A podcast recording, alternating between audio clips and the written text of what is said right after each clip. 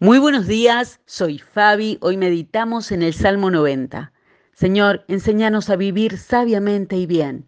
Vuelve, Señor, ¿cuánto tendremos que esperar? Sorpréndenos con tu amor al amanecer para que tengamos alegría hasta el final de nuestra vida. Compensa los malos momentos con buenos tiempos. Permitinos ver cómo obras y bendices, que nuestros hijos vean tu gloria, que el Señor haga que nuestros esfuerzos prosperen. Sí, confirma el trabajo que hacemos. ¿Cómo pensás que pasarías tu día si Dios estuviera a cargo de organizar tus actividades?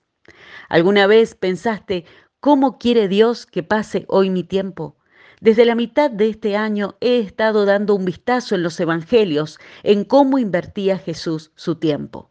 El tiempo es la moneda corriente del cielo aquí en la tierra no son las posesiones materiales, no es el dinero que podemos guardar en una billetera o en un banco, es el tiempo.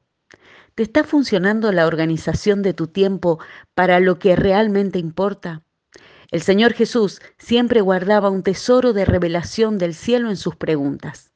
Por eso te comparto algunas preguntas que aprendí de la agenda del Señor Jesús y que creo que son importantes que nos hagamos como Él las hizo a quienes le seguían o con quienes se encontró. Por ejemplo, ¿qué necesita reparación o cambio en tu vida?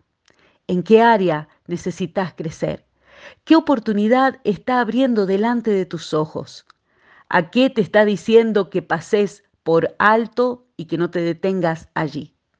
Tal vez el centro de la pregunta no sea qué es lo que tenemos que hacer en este día o semana, sino en quién queremos convertirnos, quién queremos ser para Dios, para nuestras relaciones, para nosotros mismos. Si lo pensás detenidamente, esto es profundo y transformador.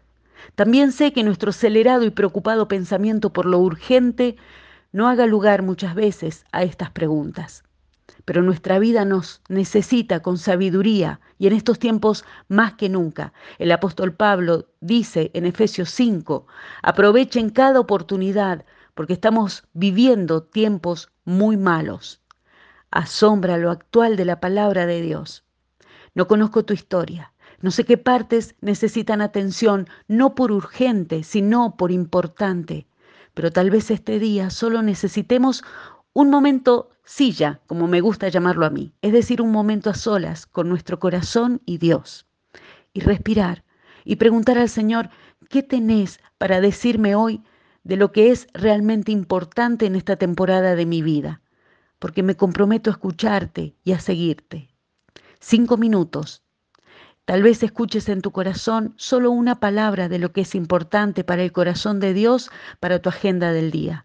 Tal vez esa palabra sea hijos o paz o autocuidado o compromiso o simplemente levanta la mirada o sonríe.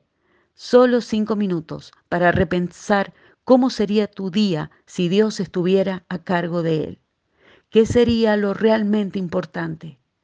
Nada nos cambia tanto como tomarnos el tiempo para buscar la dirección de Dios, aún en las partes rotas de nuestra historia, y vivir la reconstrucción de su gracia y reenfoque para nuestro corazón.